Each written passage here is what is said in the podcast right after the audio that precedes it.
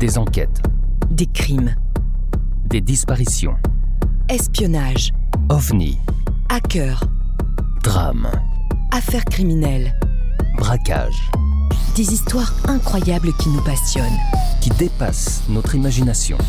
Pour vous tenir en haleine et vous donner froid dans le dos, Nous allons découvrir ensemble les parties les plus sombres de l'être humain, les parties les plus cachées des êtres qui peuvent être nos voisins, nos amis. Des membres de notre famille. Ou des personnes que nous croisons tous les jours.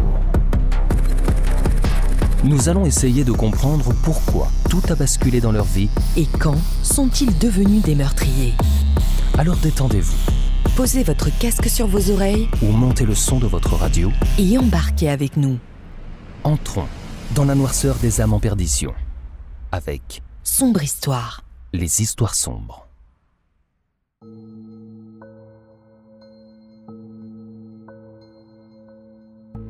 Un objet volant non identifié, généralement désigné sous l'acronyme OVNI, est un phénomène aérien que des témoins affirment avoir observé ou qui a été enregistré par des capteurs, caméras vidéo, appareils photo, radars, etc., sans avoir pu être identifié, mais dont on ne connaît pas l'origine ou la nature exacte et qui, pour certains, reste inexpliqué même après enquête approfondie. L'observation des îles Canaries désigne une célèbre apparition d'OVNI dans la nuit du 22 juin 1976 au-dessus de Tenerife, La Palma et La Gomera. Il y a eu de nombreux témoins et l'armée de l'air espagnole diligenta une enquête qui fut déclassifiée en 1994 et qui révéla qu'aucune explication rationnelle n'avait été trouvée. Le 22 juin 1976 à 21h27, l'équipage de la Marine royale espagnole aperçut une lumière jaunâtre bleuâtre intense se déplacer au large du rivage. L'objet est par ailleurs vu par des civils depuis le rivage de l'île de Fuerteventura. C'est alors que la lumière s'éteint et qu'un faisceau lumineux commence à tourner durant deux minutes avant que la lumière se rallume et que son halo jaunâtre et bleuâtre grossisse considérablement.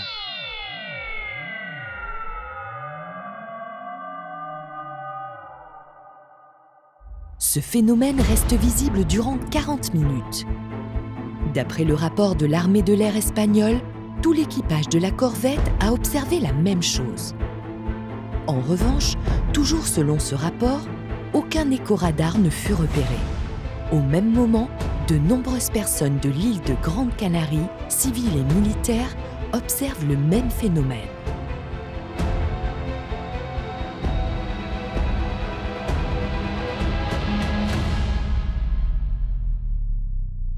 Cette même nuit, un autre phénomène mystérieux fut observé aux Canaries.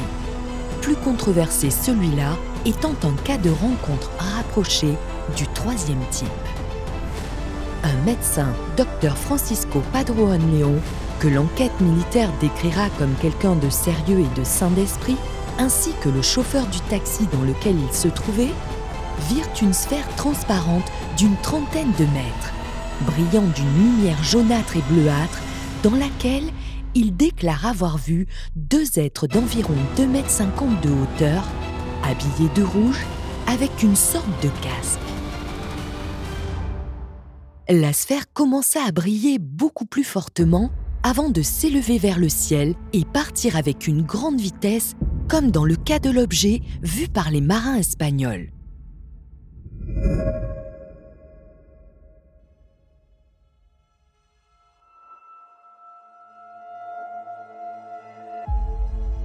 Lorsqu'ils arrivèrent ensuite chez une femme que Padron était venu soigner, elle déclara paniquée avoir vu la même chose et ajouta qu'à ce moment, sa télé s'était éteinte et ses chiens s'étaient mis à hurler à la mort.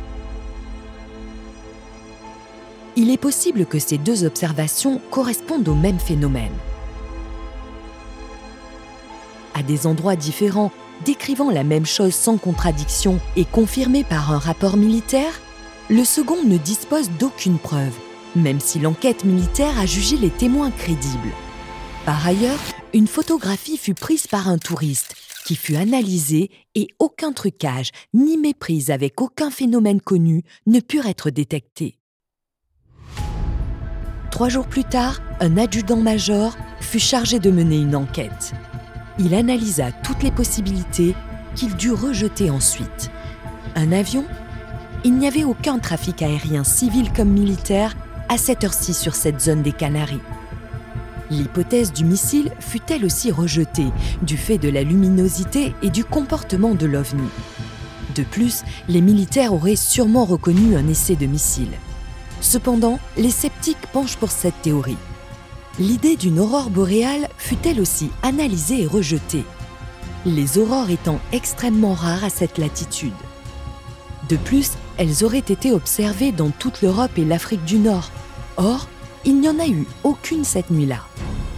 Les hypothèses d'une chute de météores ou d'un ballon météo furent aussi rejetées, du fait des importantes variations de vitesse et de trajectoire observées.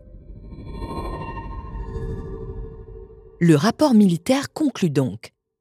Si nous étudions dans l'ensemble les trois rapports publiés jusqu'à présent, nous devons réfléchir sérieusement à la nécessité de considérer la possibilité d'accepter l'hypothèse qu'un engin d'origine inconnue, propulsé par une énergie également inconnue, se meut librement au-dessus des ciels dans les Canaries. Ce n'était pas la première fois qu'un tel phénomène était vu aux Canaries. Trois jours avant, le général commandant de la zone aérienne des Canaries avait observé lui-même un ovni avec son état-major, phénomène confirmé lui aussi par les habitants canariens. Depuis les années 1990, on observe une sorte de démystification du phénomène ovni. En effet, depuis la découverte par la science de nombreuses exoplanètes, la théorie selon laquelle nous ne serions pas seuls dans l'univers s'impose petit à petit au sein de la communauté scientifique et du public, rendant moins farfelue l'hypothèse de possible visite de la Terre par des extraterrestres. La publication des livres en faveur de l'acheter par des scientifiques ou ufologues, la tenue de débats télévisés sur le sujet, ainsi que la mise à la disposition du public des archives d'organismes officiels comme le Guépan, participent à l'acceptation de ce phénomène comme pouvant être la manifestation de visites extraterrestres. Dans un sondage de 2007 mené en France, 48% des sondés pensent que des extraterrestres ont visité la Terre. Alors, OVNI ou pas OVNI? Telle est la question. Et vous, quelle serait votre réponse?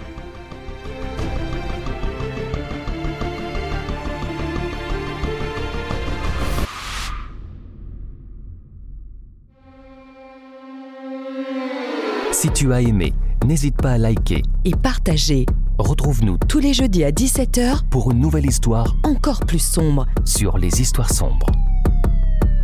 Pour ne rien manquer, Abonne-toi sur notre page Facebook Twitter, Instagram, ou sur notre site internet. Soutiens la production de nos épisodes. sur Tipeee ou Patreon. Tragiprod te remercie pour ton écoute. Et ton engagement.